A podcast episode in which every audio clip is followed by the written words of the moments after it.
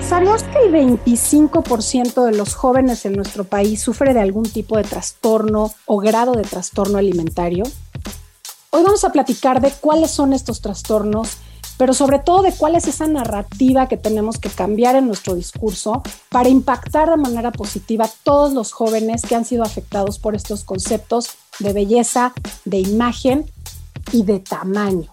Hola, soy Paulina Feltrín. Y yo Valeria Benavides. Sentirnos bien se ha vuelto súper complicado, así que aquí estamos nosotras para hacértelo fácil. Te invitamos a escuchar Ajá, el podcast en el que compartimos nuestros propios tips para vivir sanas y plenas, mientras platicamos con las personalidades más relevantes en temas de salud y bienestar, quienes ofrecen consejos prácticos, recomendaciones sencillas y herramientas revolucionarias para inspirarte a encontrar respuestas. Decir Ajá es que nos caiga el 20. Te esperamos todos los martes y descubre tus Ajá Moments con nosotras.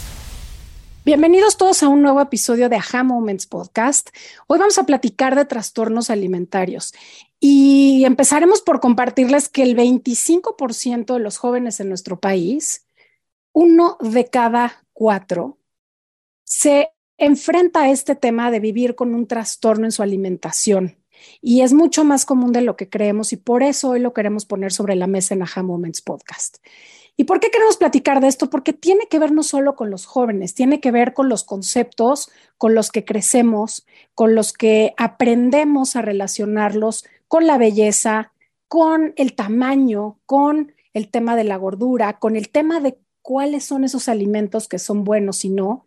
Y es muy importante que hagamos entre todos conciencia de cómo a través de lo que decimos y de lo que hemos creído y con lo que nacemos y esos discursos que aprendemos en nuestra casa, es que se van desarrollando estos conceptos malentendidos y que ponemos en bueno o malo cuando simplemente se trata de un alimento o gordo o flaco cuando simplemente se trata de un cuerpo diferente.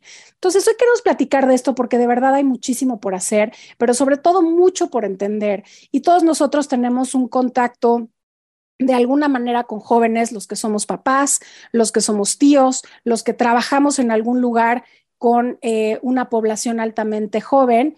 Y qué mejor que entender desde nuestro lugar, desde nuestra trinchera, cuáles son esas cosas que tenemos que sí o sí voltear a ver en esta narrativa para cambiar estos conceptos. Hoy los jóvenes están llenos de información, pero sobre todo de imágenes a través de redes sociales que los hacen sentirse sumamente eh, vulnerables por no cumplir con estos estándares de belleza, de tamaño, de conductas y sobre todo de estilo de vida. Quédense hoy con nosotros porque vamos a platicar con dos mujeres que tienen un espacio maravilloso que se llama De Mamás a Mamás. Vamos a platicar con Daniela Aime Sansoleaga y con Mari Carmen Cervantes. Y bueno, les cuento un poquito quiénes son ellas. Eh, Dani es psicóloga, es mamá de cuatro hijos, está actualmente estudiando la especialidad de análisis existencial y logoterapia, tiene un diplomado en prevención de uso de sustancias adictivas y también está estudiando la certificación en salud de todas las tallas. Y Mari Carmen Cervantes es mamá de dos adolescentes, es logoterapeuta, especialista en adolescentes. Entre algunos de sus estudios más importantes se, se encuentra una maestría en salud mental, diplomado en salud mental con la intervención en adolescencia, diplomado en familia y adicciones e imparte cursos sobre adolescencia para padres de familia en diferentes instituciones. Ellas tienen una plataforma que se llama De Mamás a Mamás, en donde comparten muchos de los temas que afectan la vida de los jóvenes, pero sobre todo muchos de los temas que tienen que ver con estos conceptos de belleza y de imagen que tanto afectan a los jóvenes en el mundo, pero sobre todo también en nuestro país. Entonces, hoy vamos a platicar de este tema. Quédense con nosotros. Si creen que es algo que le puede servir a alguien cercano, no dejen de compartirlo. Eh, califíquenos, ayúdenos a llegar a más personas y síganos también en nuestro canal de YouTube para que puedan ver estas entrevistas y puedan conocer a todas eh, y todos nuestros invitados. Quédense con nosotros. Gracias por estar hoy aquí.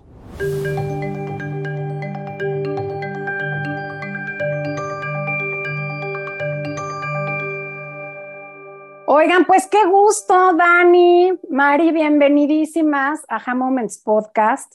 Eh, para platicar de este tema que traíamos en el tintero desde hace tiempo, porque nos encanta hablar de alimentación, pero no hemos hablado de desórdenes alimenticios, que es importantísimo.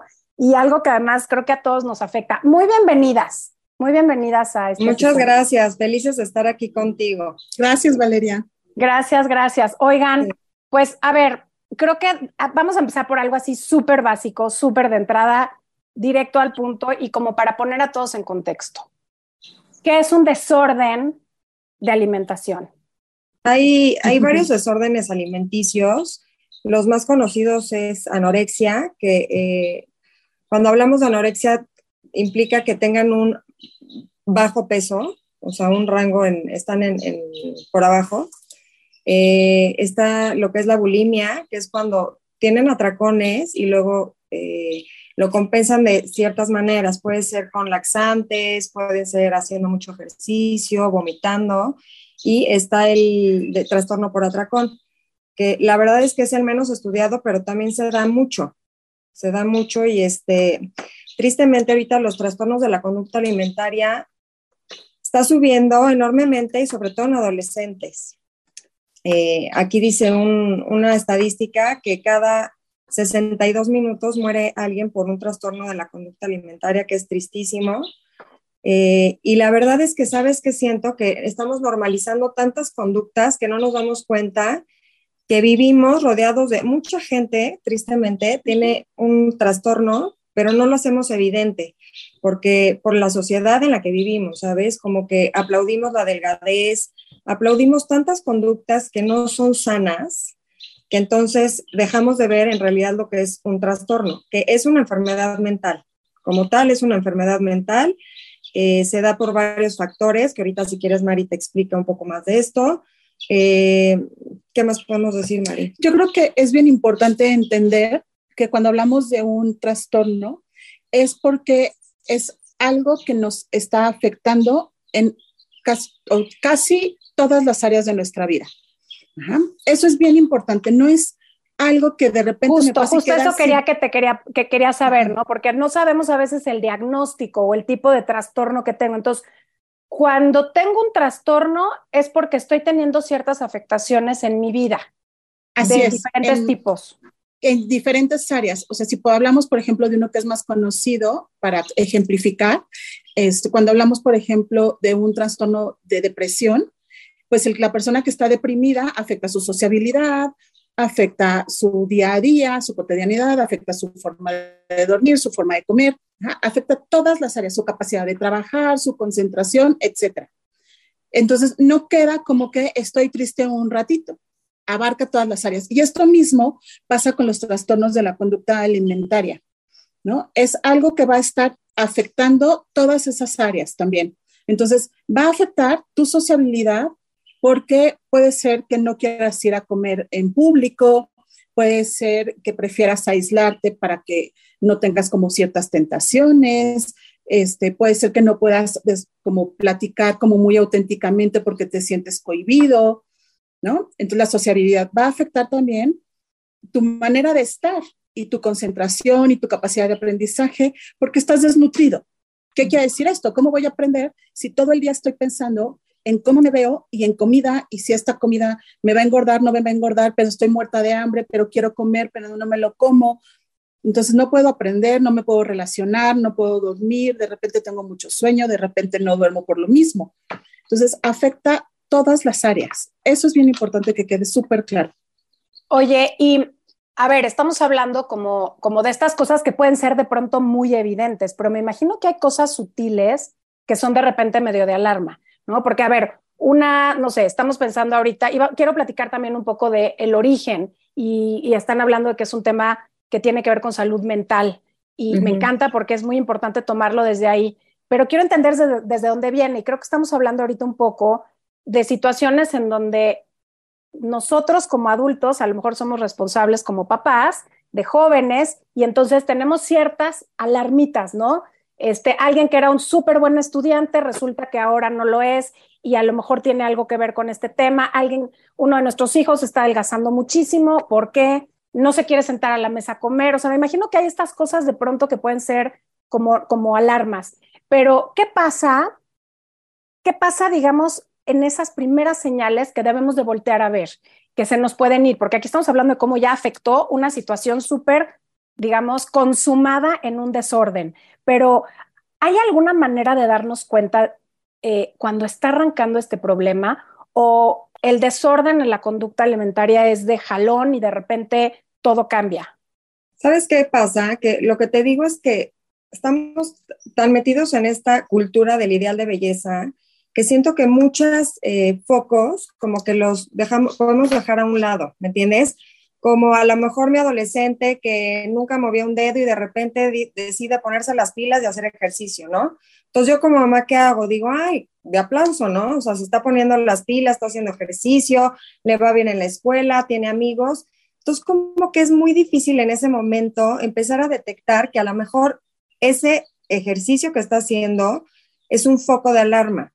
O sea, como que siento que al principio, te digo, por la cultura y todo lo que traemos, como que hay cosas, eh, no sé, a lo mejor, bueno, te voy a decir, eh, las dietas en la adolescencia, que están de moda las dietas en general, eh, una de cada cuatro adolescentes que hace alguna dieta, ¿cómo es? Este, se termina, con, termina con, un trastorno de la conducta alimentaria. O sea, de los principales factores para desarrollar un trastorno de la conducta alimentaria, empieza haciendo dietas.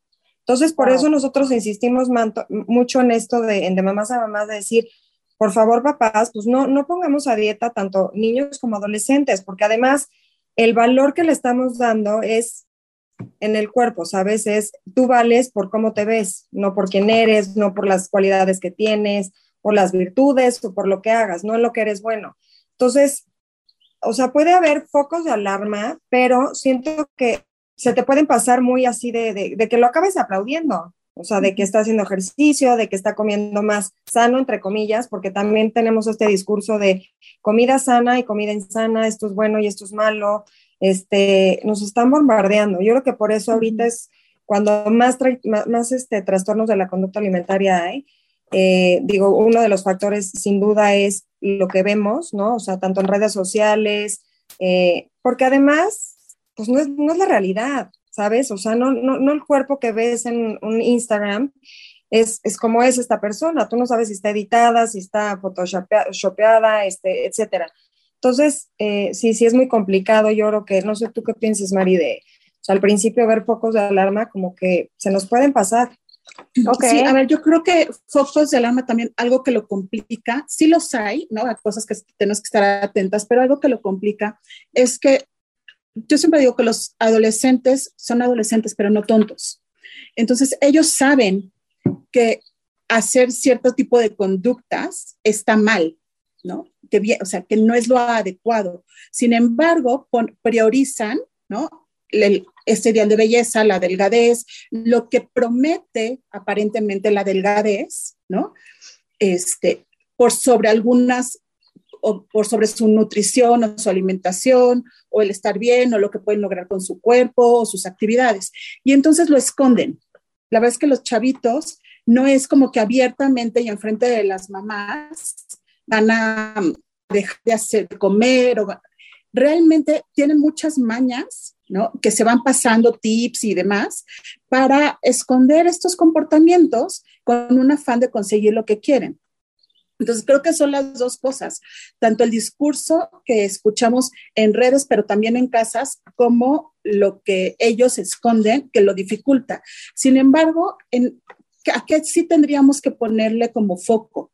Cuando tenemos un chavito o una chavita que habla mucho de que hay una parte de su cuerpo que no le gusta, habla mucho de que se sienten gordos, ¿no? Por ejemplo, este, cuando hacen como muchas comparaciones, como que este diálogo, ¿no? Es bien importante. Esa podría ser como la alarma, que me hace sentido, porque es, ya lo estoy abriendo y estoy hablando de este tema este, con mucha frecuencia, con todo y mi estrategia de esto que dices de, bueno, son, son buenísimos de pronto para, para manejar muy bien las cosas, bueno, pues este es muy evidente, ¿no? Entonces, bueno, eso es una buena alarma. Ahora me quiero regresar un poquito. Hablaron de tres grandes trastornos en la conducta, ¿no? Y uno es bulimia, anorexia y el otro, ¿cuál era? Trastorno por atracón. Trastorno por atracón, que ese ni lo conocía. ¿Nos pueden platicar un poquito de qué va cada uno en términos de ese comportamiento? ¿En qué consiste ese comportamiento a detalle? Em, y y cuál es la afectación real en la salud, más allá de que tienen origen mental. Sí, a ver, yo creo que si empezamos por el trastorno por atracón, que es el menos conocido, ¿no? El trastorno por atracón lo que es es como hasta que me siento mal, ¿no? A ver, no es esto de hoy comí demasiado, ¿no? Porque aparte habría que preguntarse demasiado para quién, ¿no? O en base a qué. Sí, ¿cuánto es demasiado? O sea, ¿cuánto es demasiado, ¿no? Este, y sabemos que de pronto, a ver, bien Navidad, otras fiestas, ¿no? Un cumpleaños, vacaciones y tendemos a servirnos un poco más porque se nos antoja la comida, porque lo que sea. No, eso no es un atracón. A veces eso lo catalogamos como atracón. Ajá, y entonces, bien, como al aire se dice, ay, no, ¿qué atracón me di? No, a ver, la persona que tiene un trastorno por atracón es come, come, come cantidades que a todas luces parecería que no puedes ingerir y sintiéndose muy mal físicamente, sigue comiendo. Sin hambre, sin hambre. No, es sin hambre, pero es además ya, ya me siento asqueado y no puedo parar de comer. Ah, es un impulso y es un descontrol tal. Y luego viene, evidentemente, muchísima culpa. ¿no? Pero la característica principal es eso, es aunque me siento muy mal, simplemente sigo comiendo y no puedo dejar de comer. La bulimia, la bulimia eh, lo que hacen es, pueden tener estos atracones, pero siempre los compensan de alguna u otra manera. O sea, los pueden compensar eh, tomando laxantes, vomitando, haciendo ejercicio en exceso. Eh, y también la culpa está ahí presente todo el tiempo, ¿no? O sea, tengo hambre o me meto un atracón de algo, pero entonces al rato lo compenso o hago ayuno, o sea, puedo meterme un atracón ahorita en la mañana, pero entonces ¿cómo lo compenso? No como nada el resto del día. ¿Me entiendes? Es, esta, eh, lo tienes que compensar en la bulimia, eso es lo que es la bulimia. y generalmente las personas con bulimia no las vamos a ver con un peso disminuido. Ok. eso es, eso es importante distinguir. Y luego la anorexia, este, la anorexia también. ¿Y esto por qué es? Perdón, María, ¿esto por qué es? O sea, porque al final del día sí están comiendo algo y algo se queda a nivel pues nutricional, digamos. Sí, que tienen estos periodos de atracón, porque así no sé, es atracón, compenso, atracón, compenso. Entonces, eh, no, no, no, no, acaban teniendo como un mayor déficit de, digamos, de calorías o de, para bajar este peso, o sea, visualmente. Ok. Y en la anorexia también este, hay una anorexia que es absolutamente restrictiva y otra que también llegan a compensar, pero la anorexia sí una de las características es que sí tienen un peso disminuido. Y lo que hacen es restricción de comida este, de una manera muy, muy importante. Y quien piensa es que no me da hambre, no, sí mueren de hambre, ¿no? Nada más que no llegan este, a, a satisfacerse. Y también se cree que quien tiene anorexia nunca come y también de tanta suficiencia de alimentos, también se obsesionan con el alimento y de repente comen muchísimo, muchísimo para su estándar, ¿no? Ellas se sienten como que, que, que serían como un gran banquete y también lo van a compensar, pero sí tienen un peso que tiende a ser muy disminuido y tienden más a la restricción. En la bulimia, digamos que restricción y compensación es más equilibrado, más equilibrado dura menos tiempo en restricción o sea, lo, lo, que comen es muy poco, o sea, te cuenta lo que saben que no les va a ocasionar, o sea, o engordar, o que tenga grasa, o todas estas eh, alimentos con azúcar, y, o sea, como que comen muy poquitas cosas. Sí, así de una manzana y una lechuga, y esa es mi comida.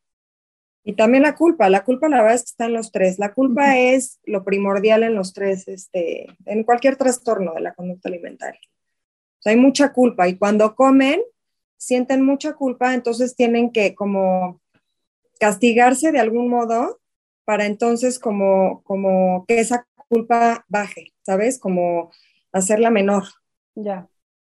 Oigan, quiero hablar del origen mental de todo esto, porque creo que es importantísimo. Están hablando ahorita de elementos súper poderosos, que es culpa, eh, seguro hay por ahí un tema muy importante de pertenencia cuando estamos hablando de todos estos estereotipos em, en redes y en estas supuestas autoridades de imagen y de belleza, pero ¿qué hay detrás mentalmente y emocionalmente, por supuesto, de, de un trastorno de este tipo? ¿Qué hay detrás? ¿Qué es lo que qué es lo que origina, pero sobre todo qué es lo que tendríamos eventualmente que voltear a ver y en lo que se enfocan las personas que terminan trabajando en esto, ¿no? A nivel salud pues mental. Yo creo que detrás de, o se ha visto que detrás de estos trastornos, si hay una química cerebral frágil. Este, pero no nada más es, es multifactorial. Entonces, ¿qué pasa? Que cada paciente se tiene que tratar como un caso único, porque no hay un único origen ni mental ni emocional. Entonces, podríamos decir que hay tantas anorexias como personas que tienen anorexia. Este, hay muchos factores que se le han dado más peso, digamos, como evidentemente en la adolescencia a la pertenencia, sin duda, pero creo que lo que es muy importante aquí entender es cómo van creciendo. Y cuando vemos cómo crecen estos chavitos, ¿no? algo como muy frecuente es que ellos se asignan como que el fallo está en ellos mismos. Es su culpa no está como se supone que tendrían que estar de acuerdo a lo que alguien más dijo, ¿no? Y están, eh, generalmente empiezan en una edad en donde no hay capacidad como de cuestionarse por qué yo tendría que adaptarme a la, a la ropa y no la ropa a mí, por ejemplo, ¿no? ¿Por qué yo tendría que tener el mismo tipo de cuerpo que todos los demás? Ayer estaba con una de mis pacientes de 13 años y le decía, justo porque no tiene este cuestionamiento, cómo podemos aceptar, ¿no? Que tenemos estaturas diferentes, que tenemos colores de ojos diferentes, que tenemos pieles diferentes. Pero ¿por qué no podríamos aceptar que también tenemos cuerpos diferentes? ¿Por qué tendríamos todos que tener el mismo cuerpo? Y me decía, nunca me lo había preguntado. Mm, ¿no? Entonces, viene también con que en todos estos mensajes que están llevando desde chiquititos, porque esto empieza en la niñez, ¿no? Y con la mamá que se pone a dieta y que está a disgusto de su cuerpo y que todo el día hablan de cosas y que le llaman a un pastel, es que es un gordo el pastel, no, el pastel no es gordo, el pastel es pastel, ¿no? Este, y gordo pues tampoco es algo despectivo, ¿no? Es una palabra descriptiva nada más. Mm. Este, entonces ellos lo van teniendo desde muy chiquitos, lo van interiorizando y realmente no se lo cuestionan. Ellos ya traen el mensaje de esto promete felicidad y no hay más. Entonces, creo que estos mensajes, ¿no? Es lo que daña la mente, ¿no? Y no es que vengan de una mente desequilibrada en donde se dan estos mensajes, ¿no? O sea, en donde se instala. Yo lo vivo así, no sé tú. No, sí. O sea, sin duda hay varios factores. La bioquímica, como dice Mari, es, frágil. Y, por ejemplo, hablan mucho de eh, factores familiares, ¿no? O sea, cómo está la familia, cómo se desenvuelve todo esto, hay factores sociales y hay factores de personalidad, porque no todo mundo acaba teniendo un trastorno eh, de la conducta alimentaria.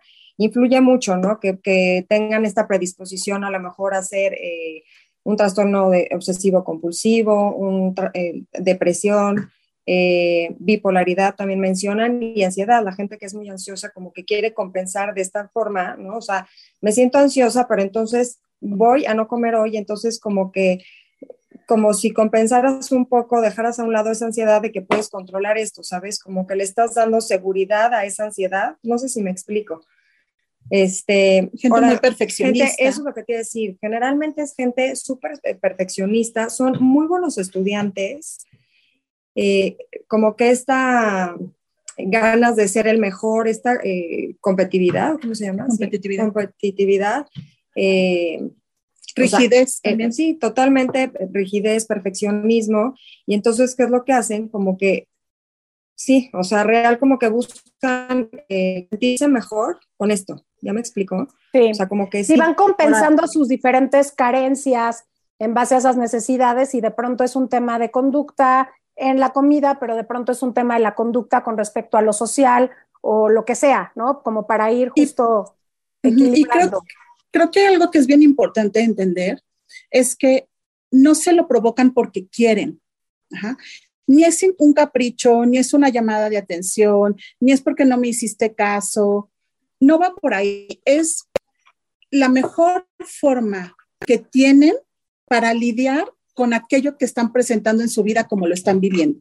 Me encanta, María, otra vez, otra vez, porque me parece una frase importantísima. Tendemos a juzgar no solo a la persona, no solo al chavo, sino de pronto, pero a los papás, pero a la familia, pero cómo nadie se dio cuenta, pero cómo, ¿no? Claro, este vive en una familia que todo el tiempo está hablando. Entonces, a ver, esto es un tema muy personal. Entonces, acabas de decir algo importantísimo. Otra vez, Mari, ¿no lo hacen? No, no lo hacen por capricho, no lo hacen por llamar la atención, no es algo que se provoquen porque quieren estar enfermos, ¿no? De hecho, no piensan, acuérdate que el adolescente es sumamente egocéntrico, ¿no? Y se siente además todopoderoso y se siente que eso les puede pasar a los demás, pero a mí no, yo voy a tener control. Entonces, realmente ellos no creen que se pueden morir, que se van a enfermar. Ellos creen que el momento en que quiero, yo lo controlo y ya. Entonces, no lo hacen con ese propósito. Insisto, hay que verlo como la mejor forma que tuvieron para lidiar con la vida que están teniendo. Así, hay que verlo, ¿no? Bien. Es, es algo, sí, desadaptativo que tenemos que atender, pero fue su mejor recurso en ese momento. Y bien, esta segunda, venga, No, hablando de mortalidad, ahorita que dijo María, es importante mencionar que es el trastorno mental con eh, mayor mortalidad. O sea, sí. O sea, sumados estos tipos, estos tres tipos de trastorno, que habrá algunas otras, pero estos son como los más comunes. Sí, pero este es el de mayor mortalidad. Y luego saqué una estadística, pero es en Estados Unidos. La verdad es que en México no creas que hay tantas así estadísticas, pero dice que en los últimos años, eh, niños en menores de 12 años subió un 119% las hospitalizaciones por este trastorno. O sea, la verdad es que está subiendo muchísimo, sí es preocupante y sí como sociedad, pues yo creo que empezar a mandar otros mensajes como lo que siempre decimos, diversidad corporal, o sea, como que hablar desde que son chiquitos, que entiendan que nuestro valor no está ahí, ¿me entiendes? Va mucho más allá. Oye, y algo que se me olvidó comentar, uno de los también factores que pueden llevar a trastorno de conducta alimentaria es el abuso sexual. Ok. Eso está sumamente relacionado con trastornos de conducta alimentaria. Wow, que de ese también hay un numerito. Bastante. Sí. Muy triste. Ok. Oigan, a ver, hemos estado hablando de eh, qué es, más o menos cuáles son estas conductas, de pronto cómo ver las alarmas y, y un poco de cuál es el origen este, de, de, de, fondo, ¿no? Y entendiendo que hay diversidad de causas y que es multifactorial. ¿Qué pasa cuando estos jóvenes mantienen esas conductas hasta que se convierten en adultos? ¿Qué pasa con los adultos con trastornos? Porque al final del día me imagino que muchos logran pasar desapercibidos, continúan su vida, la vida sigue, ¿no? Así como cuando hay otro tipo de situaciones en la vida, los que son adictos de cierta forma o lo que sea, y de pronto son adultos. ¿Es común este tipo de trastornos en adultos? Sí. Si no se mueren, sí. Ok. ¿Y se quedan, pueden vivir así toda la vida? Pues no una vida muy plena, digamos, porque fíjate que mucho de lo que dicen de la, gente que tiene este trastorno es que viven como lo describen, es como si tuvieran un monstruo constantemente en la cabeza. Entonces, viven como si tuvieran muchas voces diciéndoles que no valen, que no son suficientes, que este, es un bueno para nada, o sea, puras cosas negativas, ¿no? Entonces, híjole, pues la calidad de vida, entonces ahí a lo mejor pueden llegar a, ¿no? Pero entonces la calidad, si hablamos de calidad, no sé qué tan, qué, tanta calidad de vida tengan. Y afecta, por ejemplo, como al tener estas voces que son voces que directamente pegan en el autoestima y que están diciendo no eres suficiente por quien eres, la elección de pareja, por ejemplo, se vuelve todo un tema, ¿no? Porque puede ser que escojan a sus parejas desde esa carencia, desde, por lo menos este me aceptó. Y entonces puede ser que toleren abusos, ¿no? Este, sí, como peor es nada, me quedo con en lo laboral también. Entonces, sí.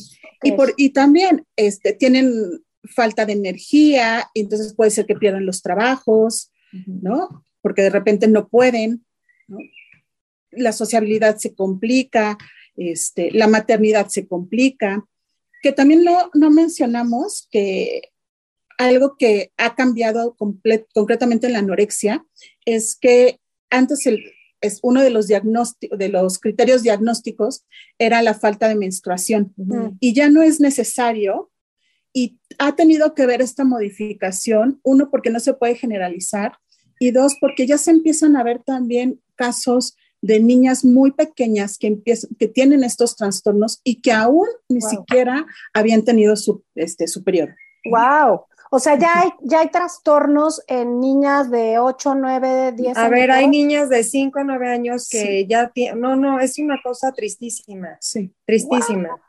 Hospitalizaciones de 8 años, o sea, es un gran tema. Estamos hablando de algo que yo pensé que no. Está, la verdad es que es alarmante. Los datos son alarmantes. Lo que vemos hoy en día es alarmante.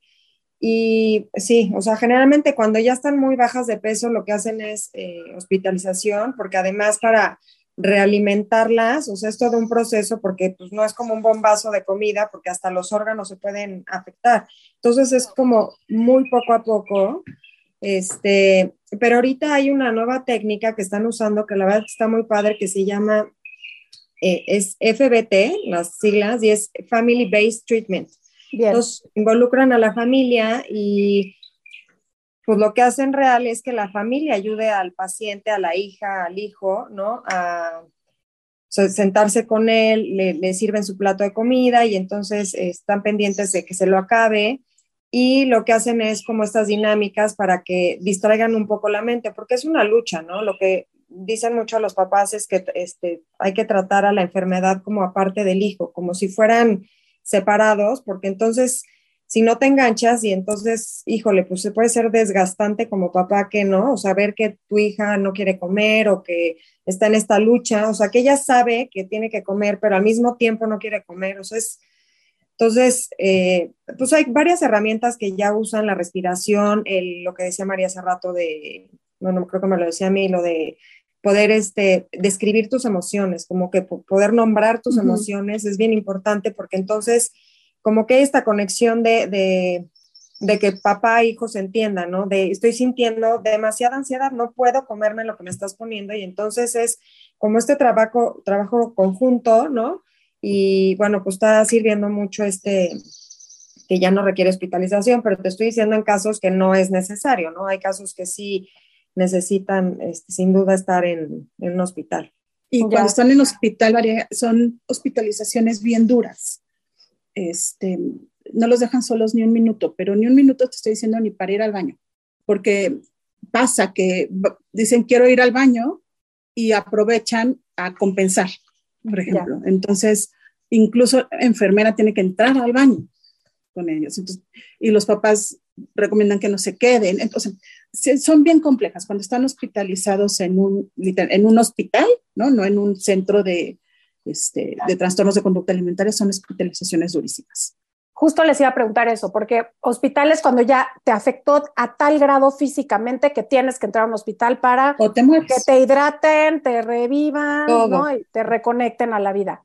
Y antes hay esta opción cuando hay, cuando se detecta una posibilidad de llevar a un centro de rehabilitación eh, con una estrategia más enfocada, me imagino, en trabajo emocional, en trabajo mental. Entonces hay esta segunda opción. ¿Cómo, ¿Cómo, es ese proceso? O sea, entiendo que híjole, pudiste haber pasado por uno, de repente los dos, o sea, ¿cómo, es? Porque a mí me, me lo, con, lo, con lo que me están diciendo se me pone la piel chinita nada más de pensar en cómo de pronto llegaste al punto en el que tu hijo ya es así un trapo que no reacciona y te lo tienes que llevar corriendo al hospital. O sea, impactante, porque ¿qué tuvo que haber pasado para llegar a ese punto? ¿No? O sea, es impresionante. Creo que el ir a una rehabilitación es distinto porque pues ya hubo un, ya nos dimos cuenta y ahora dónde vamos y en dónde te pueden ayudar, este, pensando en que no son de estas familias que a lo mejor tienen este approach como integral del que están hablando de entre todos. Porque siento que estas cuestiones son como sistémicas, son como familiares, o sea, no nada más es el chavo, es un tema más sistémico y me viene a la cabeza un montón de cosas que, este, de mi, de mi familia, literal, ¿no? O sea, como de pronto tenemos ciertas frases que tienen que ver con comida, ¿no? O sea, estamos comiendo un postre y es, ay, está buenísimo, no está tan dulce. Los postres son dulces, ¿no? Y tenemos como este speech de, de verdad lo acabo de caer en cuenta, ¿no? Es como este speech de autorizarnos comer el dulce porque no está tan dulce, lo cual significa que no tiene tanta azúcar, entonces me lo doy, ¿saben? O sea, es como, y, y bueno, desayuno chilaquiles porque hice ejercicio, o sea, porque si no haces ejercicio no puedes comer, no puedes comer chilaquiles. Qué cosas bien sutiles, o sea, creo que la invitación es justo esta, es como cómo tenemos ciertos conceptos como familia, como, es, como familia, ¿no? Que, que, vamos, que vamos heredando. Algunos no son tan evidentes, ¿no? Algunos no son tan obvios. Entonces. Era lo que hablaba, ah. era justo lo que hablaba Dani, que ya están normalizados. Se normaliza lo anormal. este, y a ver, creo que es bien importante entender que somos la única especie en el mundo que tenemos hambre porque queremos. Sí, que comemos que comemos no solo por necesidad. Bueno, involucra muchas cosas la, la, comida. ¿A eso te refieres, Mari? No, me refiero a que cuando estamos, por ejemplo, a dieta, ¿no? Y tienes hambre, lo estás haciendo porque quieres. Dime qué perro va a dejar de comer. Ah, ok. O sea, que te matas de hambre porque quieres. Sí, te matas de hambre porque quieres. O sea, tal cual. Sí. Nada más. Y debería de ser sencillo, ¿no? Es como mis hijos, ma, tengo hambre, come. Come tengo sed, toma agua, quiero al baño, ve al baño. O sea, es muy sencillo. O sea, si lo piensas, es sencillo. Tengo hambre, pues come. Ahora te voy a decir que, lo que hemos visto, que te diga Mari, pero muchas veces acaban pidiendo ayuda. O sea, muchas veces llega un momento en adolescente que, este, como que tiene a lo mejor como, pues claro, esta necesidad de, es que viven en un tormento. O sea, tú imagínate vivir día y noche constantemente con este monstruo que te digo. Entonces, piden ayuda y lo que, lo que se hace ahí es tal cual, es buscar a alguien que sea especialista en trastornos de la conducta alimentaria.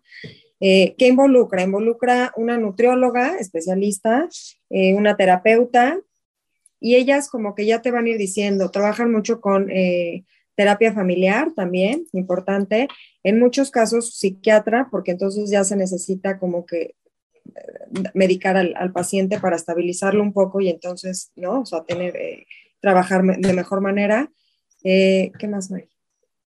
Sí, básicamente es, eso, pero creo que algo, en mi experiencia que trabajo con adolescentes, ¿no? En mi consulta, siempre les digo este, a los demás, confíen en que el adolescente no se quiere morir, ¿no? El adolescente quiere vivir y el adolescente quiere estar bien. Es más, el ser humano, ¿no? Este, mm. Nuestro instinto de sobrevivencia es tan alto que por eso pueden existir las torturas, ¿no? Si no, nos moriríamos y ya, no me tortures, ya, me muero ya. Pero mm. es esta lucha por sobrevivir. Y al adolescente, de verdad, hace cosas para gritar o para pedir ayuda, ¿no? Porque la pasan muy mal. Y como te decía, son adolescentes, no son tontos, ¿no? Ayer mi paciente me decía, es que yo acompañaba a mi amiga a vomitar y la veía hincada en el baño de la escuela y en mi estómago se sentía muy mal. Yo sabía que eso estaba muy mal. Sin embargo, ella, ¿no? Empieza a restringirse y ayer me lo dice, te lo tengo que decir porque la paso mal. entonces, sí tienen estas ganas de, de estar mejor y encuentran la forma. No es tan fácil querer morirse. Oigan, ¿hay alguna secuela de por vida de estos casos que terminan siendo, entiendo que no podemos hablar en general de todo, pero, pero ¿qué pasa con un, con un joven que logra superar este tema y, y qué tiene que pasar en su vida? O sea, es como rehabilitarte después de una adicción que pues te tienes que cuidar toda la vida y que eres súper susceptible o qué, cuál, qué es lo que sucede. Sí, o sea, como que está latente, sí se recuperan plenamente, sí se recuperan, pero es como esta parte de autocuidado, ¿no? Como estar muy consciente del autocuidado tal cual, o sea, porque pueden haber durante tu vida a lo mejor ciertas eh, situaciones o ciertos momentos que pueden como destapar, ¿no? Y entonces, eh, como que ahí estar consciente de y eh, pues tal cual cuidarte, ¿no? En el live que tuvimos con, con Lucía, nos decía que ella sabe que, por ejemplo, aunque esté agotada, aunque esté, este, que ya se quiere ir a dormir, como que no se salta la cena, no se pueden saltar ni un alimento porque entonces viene esta restricción y entonces puede destapar. Entonces tienes que estar muy consciente de la, tu cuidado, ¿no? Es, híjole, estoy agotada, pero pues me echo un yogurto, me echo un cereal o y ya me voy a la cama. Eh, o estoy angustiada y mi estómago se me cierra y no puedo comer, pero entonces es como que otra vez, ¿no? Ser consciente y decir, híjole, pues como algo y pues sí, es estar, este, ¿no? Sí, y mentalmente lo que dicen es que callar a esa voz es de lo más difícil. Hay veces que es más fácil que recuperen el orden en el, en el alimento, aunque todavía esa voz sigue sutil, pero ahí sigue y de repente se incrementa. Entonces, luchar contra eso cuando además estás en un contexto que todo el tiempo te lo están bombardeando, es como entonces ya no es mi voz, es que es la voz, pero del otro, pero del otro, pero del otro, pero del otro, pero del otro. Este, es una lucha agotador, agotadora. Y quizá alguien te podrá decir, yo la pagué por completo, ¿no? Em, muchos lo que dicen es, no se apaga por completo, pero ahora sé cómo contestarle cuando está y muchas veces ya no molesta. Y también tienen afectaciones, por ejemplo, quedan muy sensibles del estómago o con reflujo, ¿no? Este, que tarda en, y si eso fue muy prolongado, pues probablemente también vayan a quedar con cuestiones este, en órganos. La maternidad, por ejemplo, porque los ovarios es parte importante y entonces, eh, pues digo, no es que siempre pase, pero pueden, ¿no? También el corazón, por ejemplo, entonces tienen como este ritmo cardíaco mucho más acelerado, taquicardias. Es que hay que entender que están desnutridos completamente, o sea, su cerebro está desnutrido y sus órganos están desnutridos. Entonces también a la hora de trabajar con ellos es importante, o sea, entender esto porque no estás trabajando con la persona al 100, ¿sabes? Estás trabajando con alguien que a ver, si tu cerebro no funciona, pues no puedes estar este, atenta, no puedes concentrar, concentrarte, no puedes hacer muchísimas cosas, ¿no? Y pues tus órganos también, pues imagínate. Entonces, eh, es bien importante como que ir poco a poco alimentando, realimentando y empezar a trabajar con la persona. Y por ejemplo, cuando decías de la parte sistémica, Valeria, creo que es bien importante de verdad involucrar a la familia y también que la familia se dé cuenta de su gordofobia, de sus sesgos, porque puede pasar que, claro, en este, lo que es, claro que si tu hijo ya está en un punto de delgadez, ¿no? Extrema, que se pueden morir, no vas a dudar en que lo suban de peso. El problema es cuando no están ahí, ¿no? pero están teniendo todas estas conductas y están teniendo todos estos pensamientos. Y entonces la indicación es, hay que comer más. Claro. Y entonces, ¿qué pasa, por ejemplo, si yo como mamá traigo toda esta cultura inmersa y sí creo que la imagen corporal va a determinar mi felicidad y que este me va a dar más trabajo, es inadecuado, lo que sea, ¿no? Y que hay un cierto tipo y entonces empiezo a ver que la nutrióloga le dice come y sube de peso. Me aterro, ¿no? Y entonces pueden sabotear también este trabajo, ¿no? Este, incluso hay un caso este, que yo atiendo con, con una nutrióloga en donde la mamá, por ejemplo, le tiene tanto miedo a que su hija se vea diferente que aunque la hija brincó de una conducta restrictiva y muy inflexible a un ejercicio en donde está muy inflexible y un ejercicio muy específico, la mamá dice, pero que se quede ahí. Ajá, porque está comiendo, y la mamá lo menciona, está comiendo mucho. Es que bueno que está haciendo ese ejercicio, porque ya está comiendo mucho. Entonces, es bien importante eso. No, ya le puso el mucho y entonces ya el mucho después puede sí, ser o sea, quiero que demasiado. te cures, pero no engordes. Pues entonces, quiero que te cures, pero, no, engordes. porque esta no era una niña que estaba para hospital, ¿no? Entonces, pero no, qué complejo. Qué complejo. ¿Cuáles son esas frases que les han brincado en sus sesiones, en sus conversaciones que dicen, porque seguro muchas familias las hemos repetido, pero así dos o tres que les vengan a la mente. No, pues miles. La verdad es que sí, y de, y de niñas chiquitas de, o sea, un desayuno, no, yo no voy a desayunar porque voy a ayunar y en la, en la, para poder comer al rato y el pan es malo, eso del pan es malo les encanta, o sea, ¿por qué el pan es malo? O sea, les encanta como este valor a, todo, ¿no? O sea, no, pues no, o sea, como que o no, te digo, el, voy a desayunar porque hice ejercicio, entonces puedo comer los chilaquiles, o sea, ¿por qué? Pero a ver, frases así de, o sea, sí quiero que se cure, pero que no engorde, o sea, ¿cómo? Este, no, otra, por ejemplo, muy común, ¿no? Es esa de, este, te vas a comer todo eso, ¿no? Esa es típica. Sí, te vas a comer todo eso, exacto. ¿No? Esa es, esa es típica y es bien frecuente que se, que se haga, ¿no? Este, no, no, ya, con todo lo que comí, con este atracón que me di. Hasta mañana. ya, hasta mañana yo ya no, no puedo ni ver el postre, ¿no?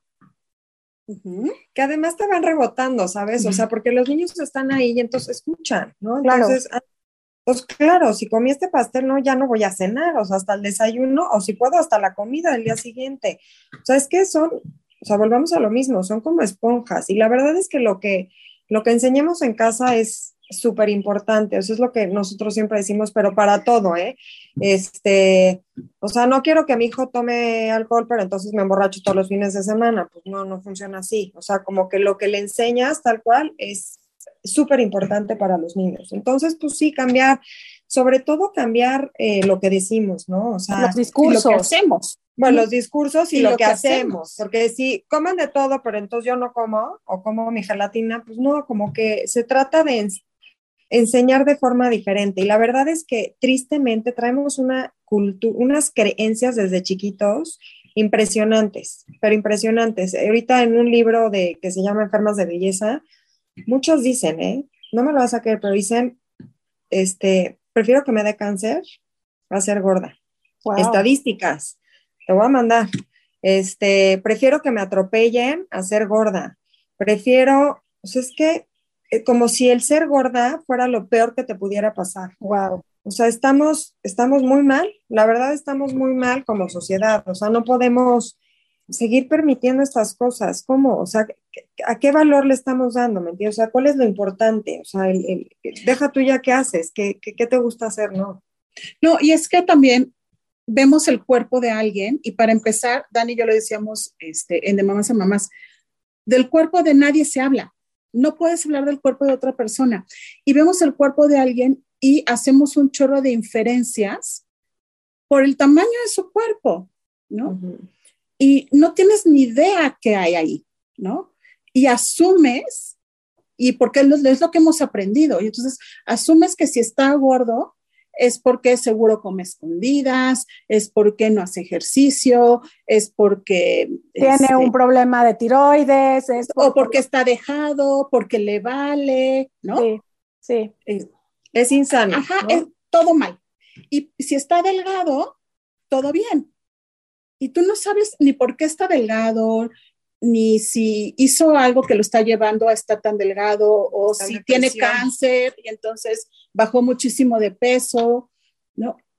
Y lo halagan. Y también creo que es bien, bien triste esto cuando ves, por ejemplo, a gente que no has visto en mucho tiempo, Valeria, y lo primero que te dicen es, ay, qué repuestita estás, o ay, cómo has enflacado. bueno, ¿a poco lo primero. pero entonces es como, a ver, no te he visto en tres meses y lo, más interesante que tienes que hablar es sobre mi cuerpo. No tenemos nada más interesante de qué hablar, pero ya lo normalizamos. el tema es eso y que nuestros hijos es lo que están replicando. Con todo el acceso además a esta información permanente que te dan las redes, que te pintan un mundo irreal, Irreal. pero que al final del día, pues hoy, hoy hay autoridad en toda esa información, ¿no? Entonces, no nada más es lo que escuchan, es lo que consumen eh, horas y horas en redes. ¿Cuáles son las, bueno, primero, ¿estos trastornos son más comunes en la mujer como creemos o no? Sí. Sí.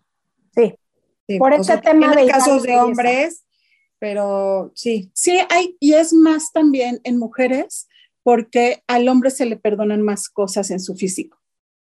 ¿no? que a las mujeres. Por el tema patriarcal, punto final, histórico, bye, no hay más. ¿no? Exacto. Sí. Ahorita estamos viendo un incremento en adolescentes que también por las redes y así están muy metidos en que desde muy chiquititos, por ejemplo, quieren tener cuadritos en el estómago. Y son, a ver, piojitos de 11 años, ¿no? Y me ha tocado ver, escuchar de propia voz mamás que su hijo está muy delgadito porque siempre ha sido y que a los 11 años del niño le diga, tienes cuadritos, qué increíble, ya quisiera yo tenerlos, ¿no?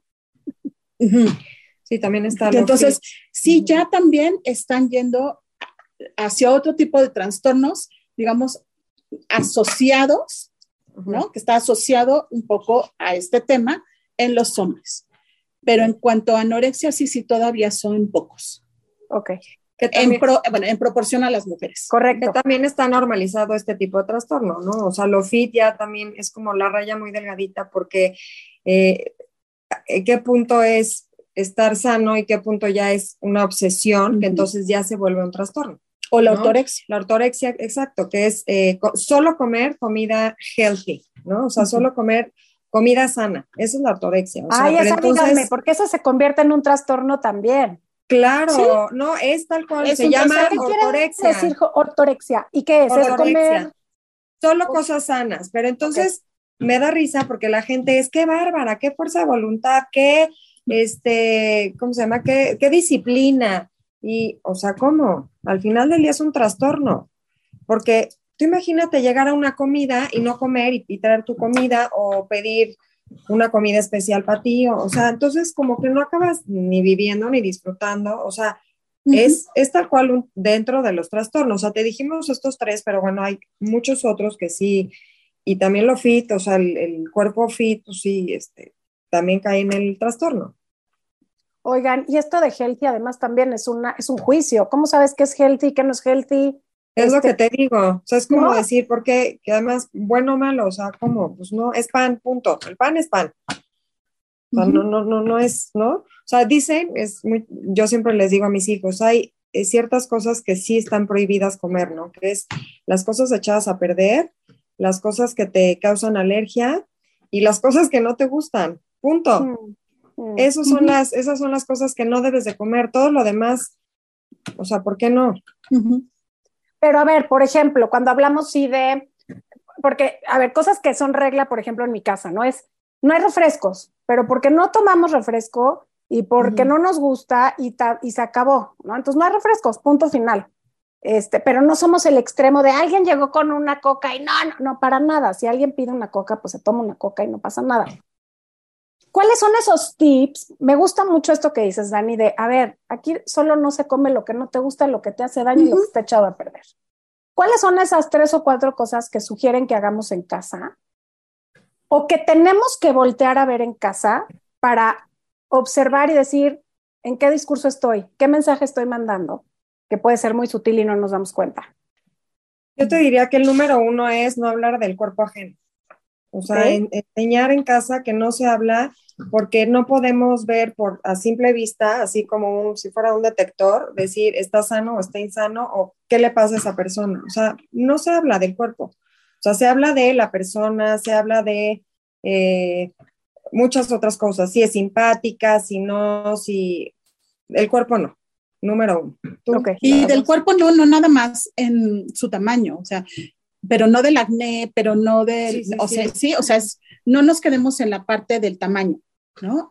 También creo que es primordial que nuestros hijos sepan que los queremos porque son, no por cómo se ven.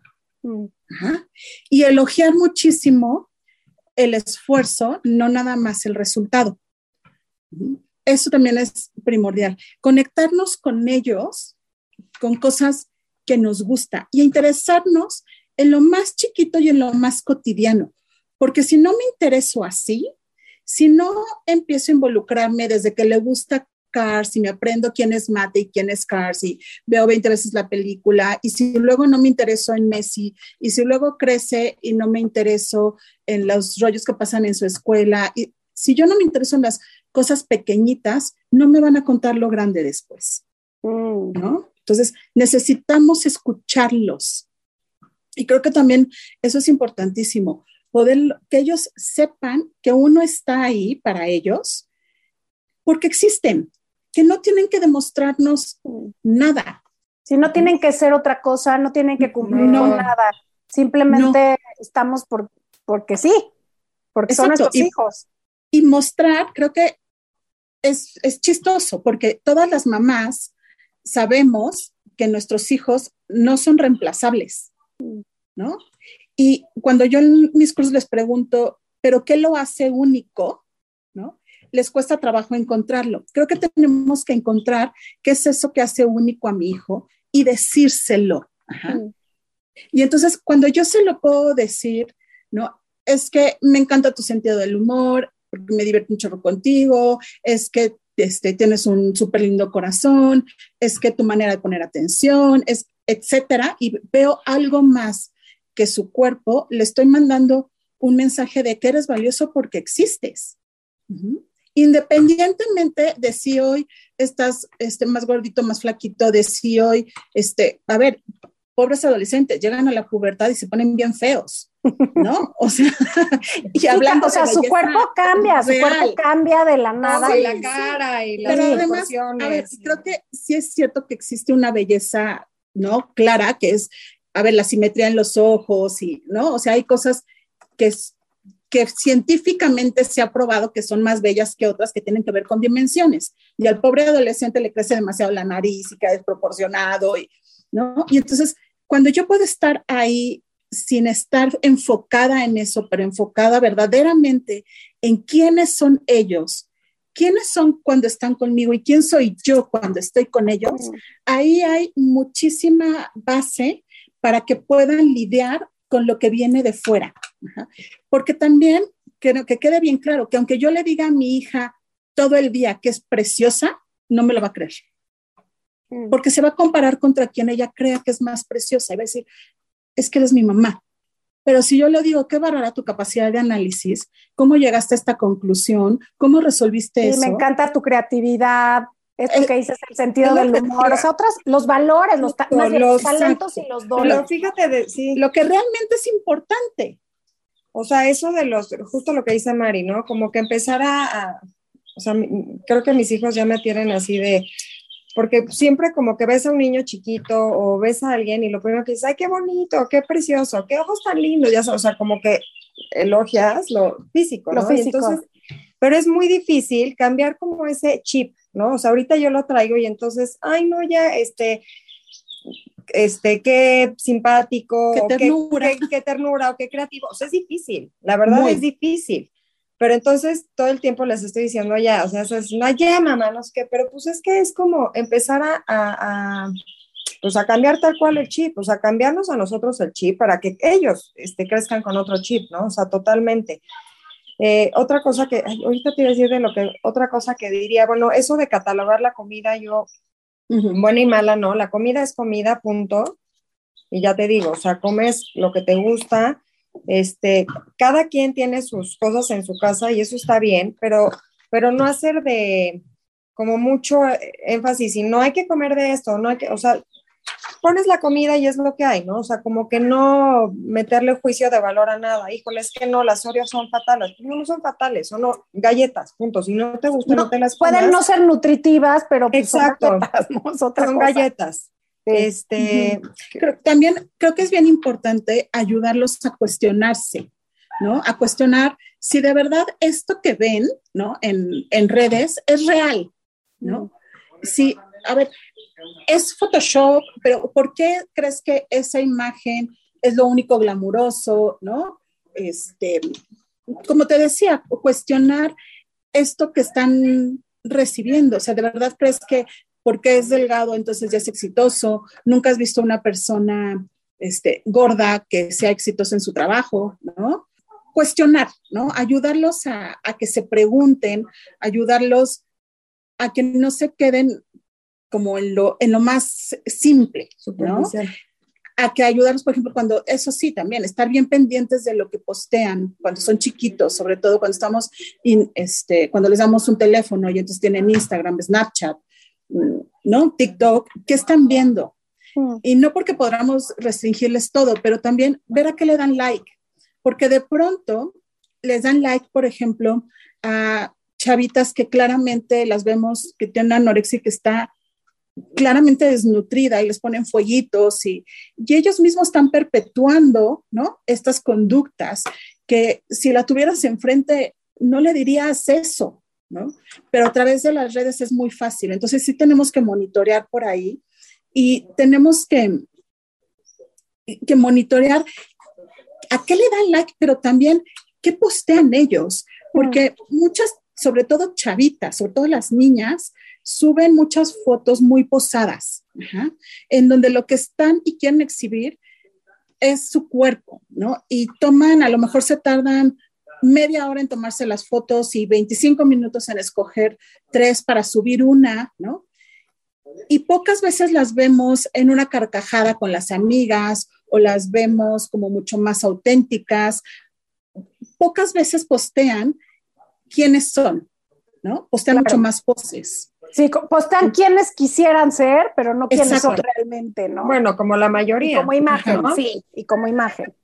Como que es importante, yo lo que les digo mucho es eh, que sigan gente que les sume, o sea, que les, que les dé algo bonito, ¿sabes? Como que en el momento en que alguna cuenta te cause una sensación rara, elimínala. O sea, de verdad, eh, estamos ya en un mundo bastante complicado como para además, como hacernos la vida más complicada. Entonces, insisto, siempre les digo, este, sigan gente que les sume, o sea, que les traiga algo bonito, que les llene el corazón, o sea, que, que digas, híjole, qué padre, porque hace este, esto, ¿sí me entiendes? No por lo que, o sea, por, por cómo se ve en bikini, porque pues o sea, Fíjate, Valeria, que en la Universidad de Stanford este, hicieron todo un estudio y denominaron que algo que está pasando en las chavitas es el Down syndrome.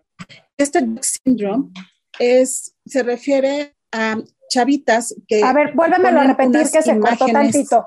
Ah, se llama Duck Syndrome, el síndrome del pato. Perfecto. ¿Y por qué le llaman eso? Porque son chavitas que ponen una vida perfecta, una imagen perfecta, ¿no? Pero corporal, pero en la escuela, pero con amigos, ¿no? Todo perfecto. Y realmente lo que ven es que para tener todo eso perfecto, están constantemente haciendo un esfuerzo excesivo para mantenerlo. Entonces es que es como un pato. Cuando tú lo ves nadar en un estanque, parece que no hay ningún esfuerzo en él y se ve muy fácil pero abajo sus patitas se mueven y se mueven y se mueven y se mueven, ¿no? Y así están viviendo nuestras niñas. Y pero eso que están haciendo estas niñas a las nuevas generaciones o a quien las siguen, les están diciendo, así tengo que ser. ¿No? Sí, están poniendo el ejemplo, terror. Entonces sufren todos. Es importante esto que dice Mari de, están tan preocupadas, están tan en esta lucha interna, que entonces pues dejan de, hacer, imagínate la cantidad de cosas, ¿no? Estar tan metida en algo, y esto para todos, o sea, todos los, o sea, el fit, el no sé qué, o sea, estar en constante contando calorías y cuánto comí y cuánto me falta y cuánto no sé qué, que entonces imagínate desaproveches las capacidades que tienes para hacer millones de cosas, o sea, que eres un excelente artista o que eres música o que eres bailarina o que eres, porque entonces en lo único que está tu cabeza es en esto, ¿me entiendes? Entonces es tristísimo, es muy triste pensar que, que, pues, o sea, no acabas como que desarrollando estas capacidades por estar metida en, pues, en algo que, que es muy complicado. Mm. Oigan, y entonces pues, ya me llevé super tips aquí como, como para todos, pero creo que lo importante es justo hacer este trabajo de conciencia como adultos en nuestra casa, de cuáles son esos mensajes que estamos mandando, de cuáles son esas frases que llevamos repitiendo por generaciones, que se nos van, pero que tienen que ver justo con ponerle juicios de valor al cuerpo, al físico, a la comida. creo que hoy uno de los takeaways más importantes que yo me llevo tiene que ver con esto, justo cómo no nada más es lo que veo en las personas, sino lo que veo en los platos, ¿no? Lo que digo de la comida. Eh, es importantísimo estos conceptos, que si es saludable, que si no es saludable, que si es mucho, que si es poco, que si es muy dulce, ese me lo llevo porque es frase de mi familia. Eh, pero bueno, creo que hoy nos han ayudado un montón. Solo quiero cerrar con una última, penúltima pregunta. Si alguien después de escuchar esto está se le prendió la alarma de tengo que hacer algo por mi hija, hijo, ¿a dónde puede ir? ¿Qué tiene que hacer ya? Nos puede escribir y nosotros le recomendamos tal cual, eh, sí, conocemos eh, especialistas en trastornos de la conducta alimentaria y entonces que nos escriban, te damos un teléfono ahorita para dejarlo ahí y, nosotros los podemos referir. Y por nuestras redes, en de mamás a mamás. Ah, Perfecto. Que nos sigan y ahí hablamos mucho de este tema. Bien, bien, porque eso es importante, no va a ser que alguien ya le brincó y digo, dijo, ¿y ahora qué hago? O inclusive para saber si realmente hay un riesgo o no, en fin, o sea, empezar como... Sí, porque la prevención también es muy importante, ¿no? O sea, si ves algo, mira, como dicen, es más vale pecar de precavido que de... De llegar a un tema en que internen a tu hijo, o sea, no quieres eso. Exacto. De acuerdo, de acuerdo. Oigan, y antes de irnos, y ahorita me van a dar redes y todo, pero antes de irnos, quiero que nos compartan un aha moment. Aha moment. Sí. Eh, de este tema o de lo que sea. Nos gusta cerrar siempre así. Que te cae el 20. Que mi aha moment es que nosotros como papás tenemos una gran labor, que todo empieza de casa y que podemos hacer gran diferencia en relación a nuestros hijos, en la educación, totalmente. Mm. Ese es mi aha moment. Bien. Ajá, para mí te comparto uno muy personal. Este, cuando empecé a trabajar con mi propia imagen corporal, creo que lo que más me marcó fue cuando me hicieron la pregunta, ¿qué no puedes hacer con el cuerpo que hoy tienes? ¿Y qué, se, o sea, qué, podría, qué sería mejor en tu vida si tuvieras otro cuerpo? Y cuando lo analicé fue nada. Wow. Nada. No sería mejor terapeuta, no sería mejor amiga, no sería mejor hija, no sería nada. ¿Y qué no puedo hacer? Puedo hacer todo. Qué buenas preguntas. Gracias, gracias por compartir. Gracias, chicas. Oigan, y entonces, a ver, si las quieren seguir, nos compartan sus redes. Es mamás a mamás. De mamás, de mamás a mamás en Instagram y en Facebook. Y tenemos una página web que escribimos acerca de muchos temas muy interesantes y ahí nos pueden seguir también, está padre. Y hay teléfonos. Hay teléfono, en la página está, está nuestro teléfono. Y correos. y, correos y los contestamos. Padrísimo, padrísimo. Pues Oigan, mil gracias por haber aceptado la invitación. Creo que nos llevamos mucha información y sobre todo mucha tarea. Y pues gracias por habernos acompañado. Un gustazo. gracias, gracias a ti, Valeria. Qué gusto. gracias. Gran plática que tuvimos hoy de un tema que debería de ser tema de todas las familias en nuestro país, porque creo que todas tenemos eh, en algún grado la cercanía con jóvenes y y bueno, qué importante es darnos cuenta y hacer conciencia de cómo nos comunicamos sobre estos temas que tienen que ver con eh, el físico, que tienen que ver con el calificar la comida, el calificar la actividad física y cómo esto puede realmente transformar o trastornar eh, la creencia de un joven que está cerca de nosotros. Ni se diga de de nuestros propios hijos o de, la, o de nuestros propios sobrinos o gente que está, que está en nuestra familia. Así que qué importante es hacer esta reflexión, entender de dónde vienen estos juicios y, y, cómo tenemos que cambiar esta narrativa en nosotros para poder impactar a los demás. Si crees que este episodio es de valor, por favor compártelo, ayúdanos a llegar a más personas y pues te agradecemos muchísimo que nos hayas escuchado un martes más. A nombre de Paulina Feltrín, yo soy Valeria Benavides y esto es Ajá.